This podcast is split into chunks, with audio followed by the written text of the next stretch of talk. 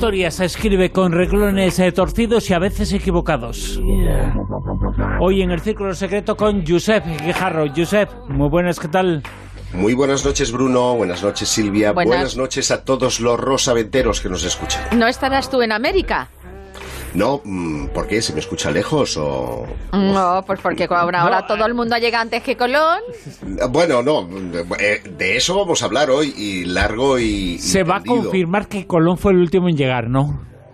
Esa va a ser la noticia. esta es una historia mm, fascinante de la que tengo que ¿eh? reconocer que yo me enteré de una forma poco eh, bueno, poco, mm, digamos, habitual, no, es como se entera uno de las historias.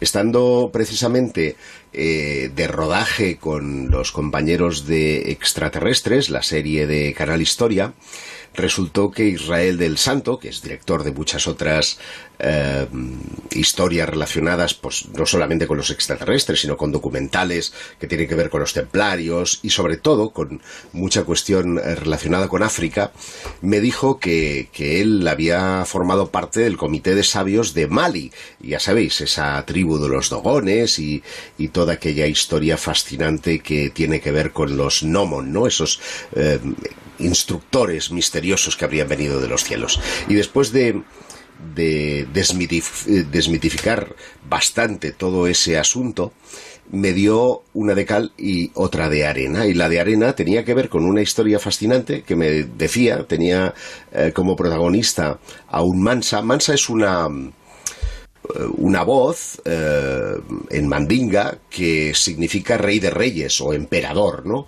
Eh, bueno, pues un mansa que era eh, concretamente Abubakar II que habría llegado a América. Y, o sea, que es como, un, como un Gengis Khan, es lo mismo. Sí, pero, pero a, lo, a lo africano, ¿no? Y en este caso, cuando empecé a investigar este asunto, me resultó tan molón que empecé a, ir coleccionando información y así di con un trabajo extraordinario, recientemente publicado por eh, Xavier Puigcerver Blasco y Enrique García Moral, que son profesores de la Facultad de Geografía e Historia de la Universidad de Barcelona, en el que dentro de un libro, con muchas otras cuestiones que nada tienen que ver con, esta cuestión, hay un capítulo de ellos eh, titulado Construcción Social y Cultural del Poder en las Américas, que tiene como protagonista a Bubakari II, que es eh, el protagonista que si todo es cierto, y parece que es así,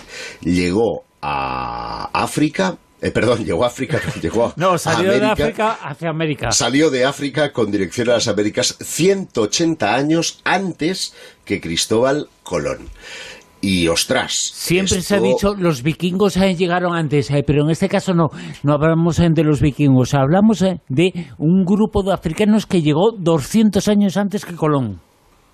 En efecto, y que y esto no lo dicen ellos, esto lo relaciono yo, podría a lo mejor, ¿eh? a lo mejor, eh, relacionarse con esas esculturas de la cultura tolteca que nos muestran esas cabezas gigantes, redondeadas y con rasgos africanos en algunas regiones de México, que al parecer es, el lugar al que eh, fueron a parar quién sabe si por azar, quién sabe si eh, porque tenían una ruta bien establecida, y de ellos hablaré a continuación, estos, eh, estos eh, expedicionarios africanos. Siempre se ha especulado mucho sobre qué modelo tomaron ellos para representar a esos negroides cuando se supone que no había contacto entre un continente y otro. Este puede ser el contacto, eso que nos hacía falta, esa pieza que faltaba en la historia, para saber en qué se fijaron los eh, eh, constructores eh, toltecas para que representaran estatuas de negroides.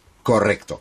Pues fíjate, primero tal vez hay que hacer una precisión para que nuestros oyentes se hagan idea de que cuando hablamos de África eh, no siempre ha sido un país subdesarrollado, un país, perdón, un continente subdesarrollado como ahora eh, intentamos creer, ¿no? A mí nunca me ha gustado del todo ese, ese palabra, esa palabra de subdesarrollo, sino más bien en vías de desarrollo.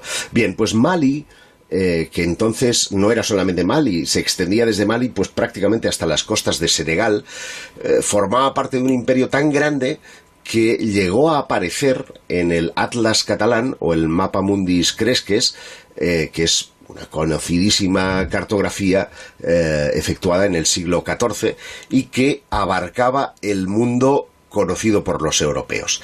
Y luego, en todo caso, subiré, a Twitter una imagen para que mm, nuestros eh, oyentes puedan tener una idea más adecuada pero en la parte inferior del mapa se ve a un, a un señor eh, con, con, que tiene corona y que es representado pues con, con una mano eh, sosteniendo un cetro y en la otra una moneda de oro.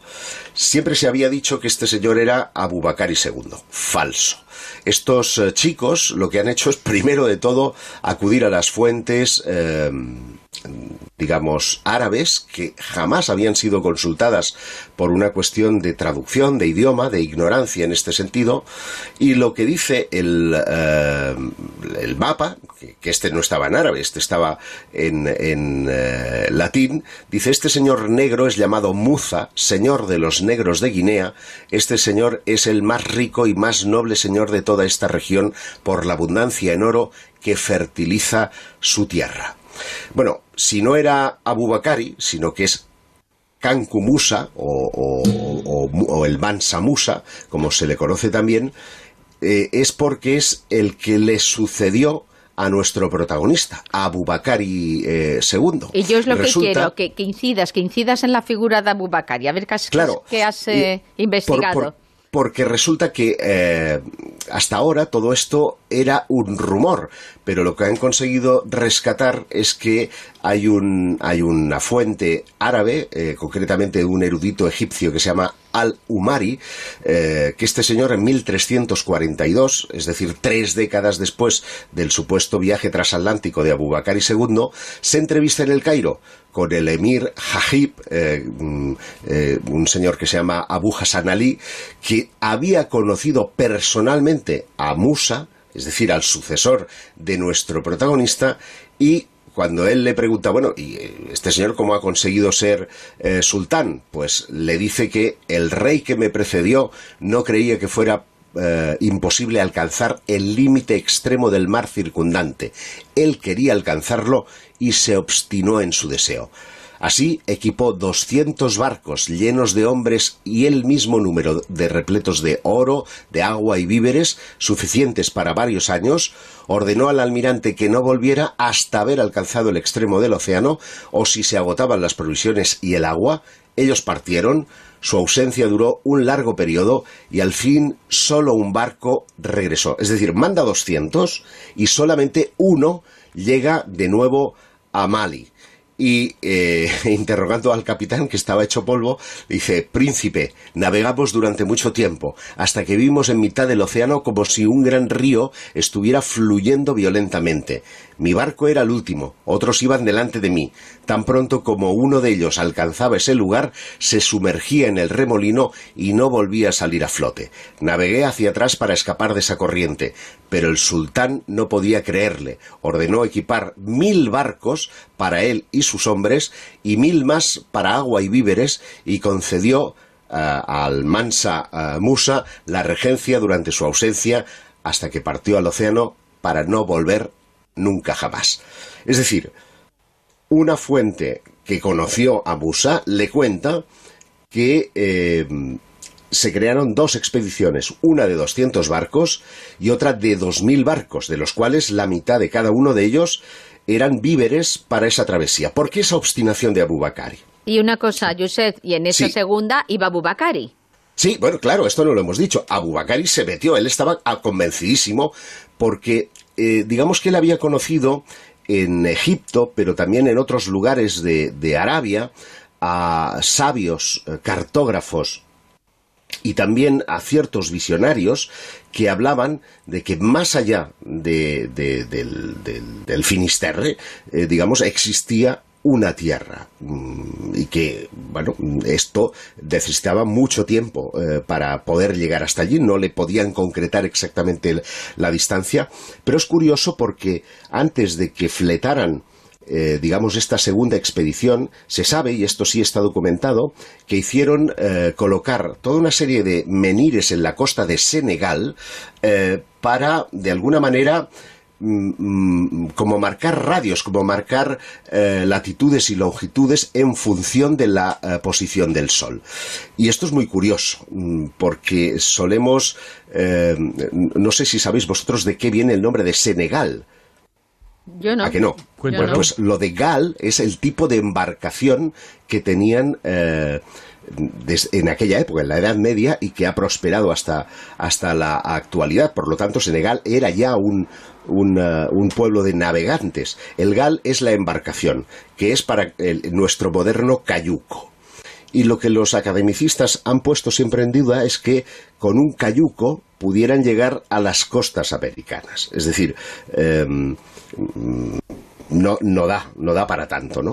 Lo que ocurre es que parece ser que Abubakari hizo eh, una evolución de ese cayuco, eh, pues colocando velas, colocando eh, este remos y colocando toda una serie de mejoras que hacían que estos barcos pudieran tener un, un, mayor calado, ¿no? Una, cubrir una mayor distancia. Autonomía, más, eh, más fuerza, más eh, resistencia, que podía estar más tiempo sobre el mar y transportar eh, grandes cosas y grandes pesos, ¿no?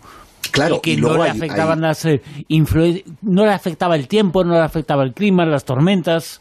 Hay un detalle, hay un detalle importante en ese sentido, y es que eh, quienes sí creyeron en la gesta de Abubakari II fueron los miembros de la, de la Fundación Thor Heyerdahl, quienes eh, también se embarcaron, entre comillas, en una especie de congreso internacional en el que, entre otras cosas, abordaron esta cuestión eh, en, un dato que posteriormente revelaré que me parece sensacional para eh, cubrir de gloria, nunca mejor dicho, la gesta de Bubakari II, pero citaba ahora lo de Thor Heyerdahl porque recordaréis que él fue quien sostuvo que en tiempos pretéritos se podía haber navegado desde las costas africanas hasta ah, las costas americanas, pues con, una barca de totora, eh, que tiene todavía mayor complicación ¿no?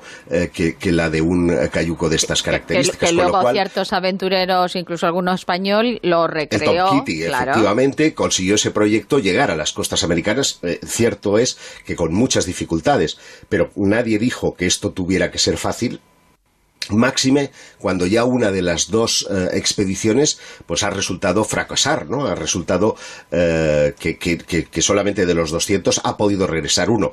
Lo, más probable es que ese remolino del que hablara fuera algún, alguna suerte de tempestad, alguna eh, suerte de las tormentas tropicales que son tan habituales en el Golfo de México, porque hasta ahí parece que iban las, las expediciones. Al menos Así lo sostienen varios especialistas eh, que han eh, documentado también este eh, trabajo. Por ejemplo, hay un historiador y antropólogo, también lingüista, que es de origen guyanés, que se, se llama Iván Van Sertima. Él publicó una obra polémica en la que asociaba, por ejemplo, la figura de Quetzalcoatl con, em, con, estos, con estos africanos. Y tú dirás, ah. coño, si los... Si los, Por los eh, ropajes. hablaban de los dioses blancos, ¿no? Sí, sí, sí. Eh, ¿Cómo, puede ser? a los pues españoles que llegaron, que incluso los endivinizaron, pero no. Según esta teoría, fue antes y fue con los africanos.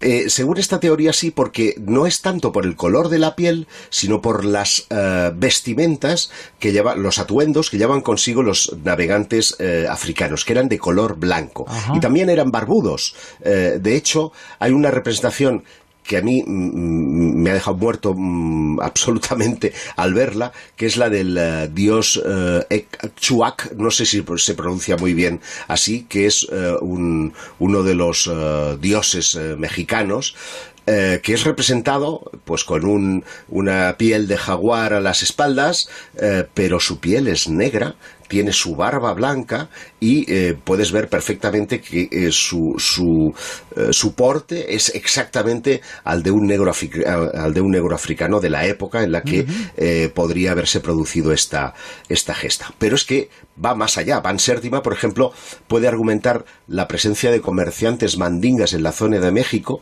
y asegura que algunos otros dioses e incluso algunos ritos llevados a cabo por las culturas amerindias pues fueron claramente influidos por eh, cultos de origen mandinga que habrían llegado precisamente de este otro lado del, Atlántico. Y, por ejemplo, señala eh, pues similitudes entre el, culto al hombre coyote, entre los amanteca, por ejemplo, y el culto al hombre hiena que tenían los bambaras de Mali, o, mm, sus rituales, que también son muy parecidos, o el culto bambara, eh, que es llamado Nama, y su sacerdote se llama Nama Tiji y o, Amantiji también se le puede denominar y le sirve esto para defender que en Amanteca esta palabra eh, eh, es, idéntica, se llama también Namatiji al, al, al chamán y, para él es una clara influencia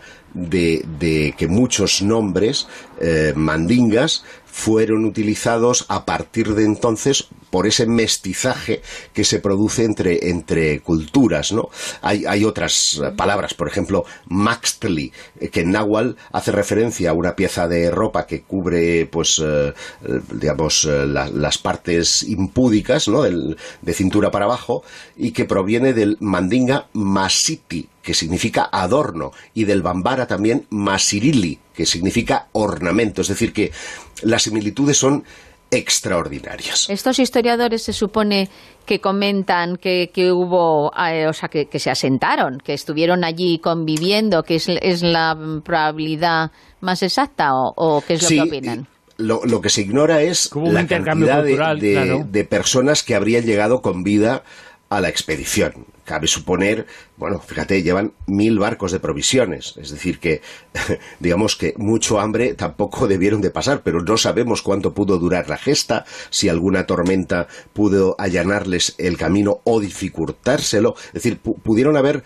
muchas cosas que desconocemos. Lo que sí es evidente es que algunos de ellos llegaron hasta allí, se establecieron, eh, digamos que eh, en esa cultura de mestizaje los unos aprenden de los otros, como ocurre siempre. Los unos aprenderían palabras mandingas o, mandaras eh, y, los otros aprenderían eh, algunas palabras en náhuatl y, esa, y ese mestizaje pues da, da, como, da como resultante una influencia, digamos, africana en, en México que de ahí, ellos no lo dicen, ¿eh? esto vuelvo a decir que lo digo yo, de ahí es más que normal que en los ornamentos o que incluso en las propias esculturas se pudiera, eh, eh, digamos, ver reflejada, como es el caso de esas, de esas cabezas enormes que os digo están en el Valle del Texcoco y que muestran rasgos negroides clarísimos. Hay un detalle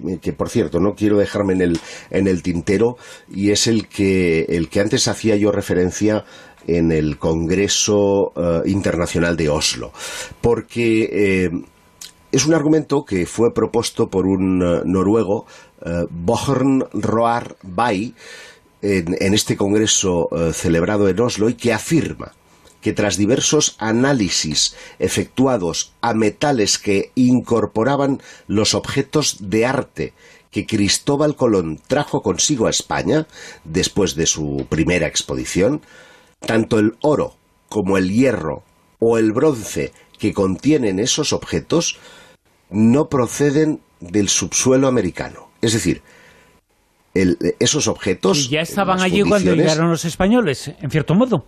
Es que proceden, proceden de la cuenca aurífera minera del Mandé, lo cual significa que ese oro que se llevó consigo eh, recordáis eh, que he dicho que iban mil barcos con víveres, pero también con oro, plata, y en fin, para comerciar, para llevar a cabo comercio, ¿no?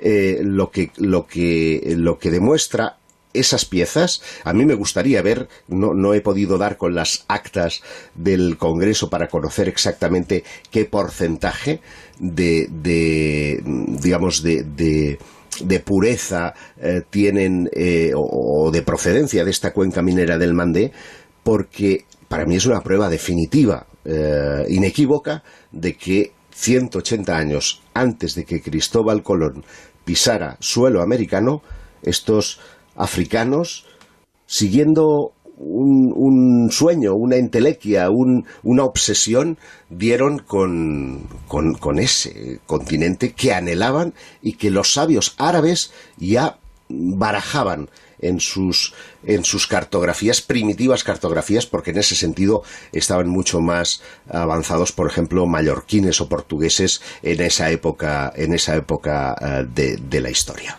Se puede pensar, eh, seguramente hay alguno que lo está pensando, en el hecho de que los eh, nativos americanos, cuando los españoles llegaron, había una interpretación sobre ello de que eran o no dioses, eh, pero que volvían. Eh, ya conocían la existencia de alguien que había venido desde fuera. Quizás se estaban refiriendo a ellos y ellos eh, eran posiblemente la influencia, eso que se ha dicho en muchas ocasiones, que cuando llegaron los españoles había como alguna evidencia de que alguien hubo antes. pues quizá eran estos, ¿no?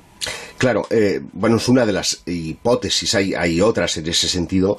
Recordemos que cuando Hernán Cortés llega a tierras americanas, eh, digamos que los eh, mexicas dicen que son viracochas. los viracochas son esas deidades que en otras culturas han sido asociados al, a la serpiente emplumada, al Quetzalcoatl, y que de alguna manera venían a seguir, porque ellos prometieron volver, y por lo tanto lo, que, lo que hicieron fue pues eh, ayudarles a, desarrollarse, a instruirles, a enseñarles a fundición de, de, metales, en fin, a, toda una serie de, de logros eh, a nivel civilización pues que serían muy importantes para ello. De ahí que cuando llegan los españoles y son confundidos con, esos viracochas, pues sean recibidos con las manos abiertas y no batallen, no batallen contra ellos. Es posteriormente, recordarás en, esa anécdota, ¿no? De que em, eh, Cuauhtémoc eh, em, tiene que conseguir dos habitaciones, llenar dos habitaciones de oro para que dejen eh, libre a Moctezuma, que está, eh, que está preso, y entonces le, le, dicen, no, no lo hagas, Cuauhtémoc, esta gente no son viracochas, ellos no vienen aquí a ayudarnos, vienen aquí a robarnos el oro, ¿no? Eh, esa anécdota refleja claramente que eh, cuando Cortés fue recibido como fue recibido, es decir, prácticamente con la, con la alfombra puesta, pues es porque habían sido eh, confundidos con estos, con estos dioses. Ahora, ¿podían ser los africanos? Bueno, la tesis que plantea eh, precisamente este... te lo diré, este, este hombre de Guayana, mm, parece indicar que sí. Hay otras teorías que hablan que podrían ser eh, vikingos y que eh, esa idea de serpiente emplumada pues vendría, vendría a estar relacionada con la cota de malla, mm, un poco eh, del símil que parecía la, piel de serpiente con las escamas ¿no? que dibuja la, la propia cota de malla. Bueno, Estaríamos hablando de que habría un contacto previo que los, eh, que los americanos, que las, que las tribus nativas confundieron obviamente con, con, dioses y a partir de ahí, pues esa segunda venida mm, para ellos fue terrible, ¿no? Y luego también estaba la, la, hipótesis de que también podrían haber llegado los chinos, ¿no? Al final el titular va a ser ¿Quién no ha llegado? ¿Quién no ha llegado antes, de, Colón?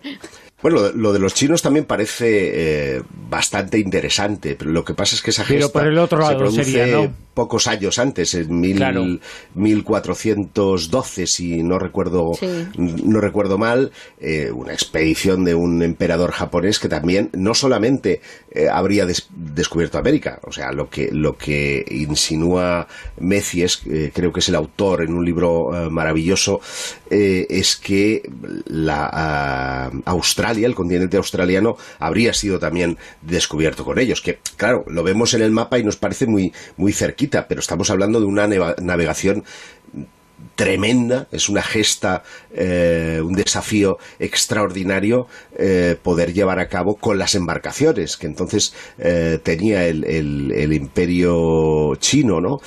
para poder llevar a cabo una gesta de estas características. Pero bueno, es que les iba la vida en ese empeño y, y supongo que no, no les quedaba otra alternativa que seguir navegando para poder reportar un descubrimiento a su emperador. el descubrimiento de Colón lo que hizo fue triunfar con conseguir meter en el mundo occidental, en el mundo eh, moderno, entonces será eh, la era moderna, eh, poder meter a América, pero ya antes... Y, bueno, Bruno, si me permites, que, esto lo, lo minusvaloramos y yo creo que hay que ponerlo en valor. El único que fue capaz de volver fue Colón.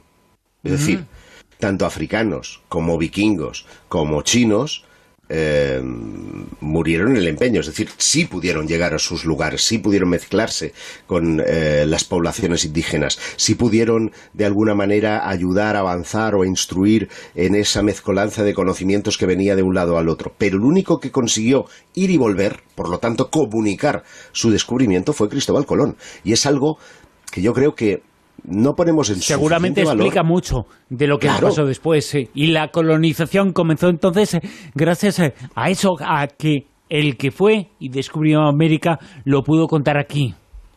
Y lo pudo explicar y pudo eh, aparecer ahora aparecerían los medios, ¿no? Diciendo, he estado en América. Bueno, pues era él, ¿no? Y traer pruebas, ¿no? Las pruebas que también eh, comentaba. en efecto, y esto es muy curioso porque trajo consigo de todo, hasta indígenas. Es decir, eh, mm, él iba, él iba a por una ruta comercial, ¿no? O al menos eso es lo que dice la historia, que también podría ser muy cuestionado porque ya sabéis que hay quienes ah, aseguran que Colón cuando partió del Cabo de Palos sabía perfectamente al lugar donde iba eh, y, que los, contactos que había mantenido con los cartógrafos tanto portugueses como mallorquines dejaban claro eh, que eh, exactamente incluso el número de, estadios creo que era la medida que tenían entonces para, para llegar hasta Zipango porque él iba buscando Japón él iba buscando Zipango pero pero claro lo que se encuentra allí es, es algo absolutamente eh, distinto. Es más, llega a Cuba y cuando está en Cuba él, él, sigue pensando que aquello es un continente, que está mm. pisando tierra firme, cuando sigue estando todavía en una isla. Serán pues eh, los, los Cortés, los Pizarro, los Orellana, todos los posteriores que irán a colonizar eh, estas tierras, quienes en definitiva irán cartografiando, dibujando el perfil de las costas y eh, ayudando a una mayor comprensión de que el suelo que estábamos pisando forma parte de un orbe, de un orbe circular y no de un planisferio, ¿no? Que esa también es una idea bastante errónea, pensar que en la Edad Media todo el mundo creía que la Tierra era plana, es, verdad. es, equivoca también, porque los escritos clásicos ya hablaban de la esfericidad de la Tierra y ciertamente habían muchos que, conocían, entre los entendidos, no hablo del pueblo llano, ¿eh? que eh, sabían que eh, la Tierra era un orbe. La compilación que, que hicieron de dibujos, lo que tú dices, bordearon, bordeando la costa, poco a poco con las diferentes expediciones, cartografiando, haciendo mapas, pero no solo eso, sino las especies, animales, eh, botánica, todo eso que hoy por hoy es un tesoro que, que, que lo tenemos nosotros en nuestros, en nuestros archivos. Sí, eh, por desgracia, eh, cuando en la historia entra la política, eh, suele ennegrecer todo esto, ¿no? Porque ya sabéis que la, conquista de América tiene la leyenda negra de la, de la masacre o de la o de la del genocidio, ¿no? Que llaman muchas veces los los indigenistas, los movimientos indigenistas. Es cierto que se produjeron matanzas enormes, pero no sabría yo decirte si murieron más a causa de las enfermedades para las que los nativos no tenían eh, defensas, como podía ser la simple gripe o una viruela, que, eh, por la, por, que por fruto de la guerra. Habida cuenta de que eran pueblos muy beligerantes y que ellos mismos estaban en lucha permanente los unos con los otros. Y sobre todo sin embargo, sin embargo, nos hemos quedado con esa leyenda negra, mientras, eh, por ejemplo, los británicos, que no hicieron menos daño en sus tierras conquistadas que las que, que, las que eh, hicieron los españoles, pues eh, nosotros llegamos y lo primero que hicimos fue montar una universidad. No montamos una iglesia, montamos una universidad. Después vinieron las iglesias y después fue un, trabajo por parte de las, de las misiones muy importantes de evangelización porque entendían que eran salvajes, veían a aquella gente sacando el corazón eh, de, de, de, algún, de alguna víctima propiciatoria y, y sacrificándola a los dioses. Aquello les parecía eh, tan, tan terrible, pues que, pues que es evidente, ¿no? Eh, eh, se tomaban medidas en ese caso contra el salvajismo. Pero yo creo que la, la digamos, la incursión española fue no, no tan terrible eh, como lo pudieron ser otras en el continente americano. Solo una puntualización, que igual que hubo mucho salvajismo, y es cierto que hubo eh, algunos eh, dueños de tierras que las encomiendas correspondientes que hacían bestiadas y, se enfrentaban a los nativos y de todo, pero también es cierto que gracias a que Bartolomé de las Casas defendió los derechos de aquellos nativos, quedó constancia de esas cosas que se habían hecho cosa que los que tú decías, los anglosajones, pues no, es que les daba absolutamente lo mismo, porque para ellos eran como ni personas. Y en cambio, en España por lo menos intentó defender y que esta gente tuviese unos derechos que Hombre, la, la, prueba más evidente eh, es que en Estados Unidos, por ejemplo, los, las tribus aborígenes están puestas en reservas y prácticamente como una pieza de museo. Y en, en toda Latinoamérica todos son pueblos libres que saben pensar por sí mismos. Es verdad que se independizaron de España, eh, gracias a Dios también diría yo, y que eh, lo que tenemos que intentar es que esas relaciones cordiales que siempre nos han unido sigan siendo cordiales, no porque se, eh, digamos, se haga una idea perversa y anacrónica de la historia, sino que se contextualice todo en su, en su justa medida y momento. Ahora, en la Edad Media se intentaba eh, digamos, amedrentar en un sitio, eh, en un sitio, no me refiero a un lugar, eh, sino a cuando se estaba sitiando una localidad a tirar las cabezas de los enemigos por encima de la, la muralla y ahora, gracias a Dios, no, no hacemos ese tipo de cosas. A, lo mejor hacemos otras de peores, pero, pero desde luego no tan salvajes. El círculo secreto, Quijarro, Yusef, Quijarro, gracias. Ha sido un placer. Igualmente, un besito. Hasta mañana.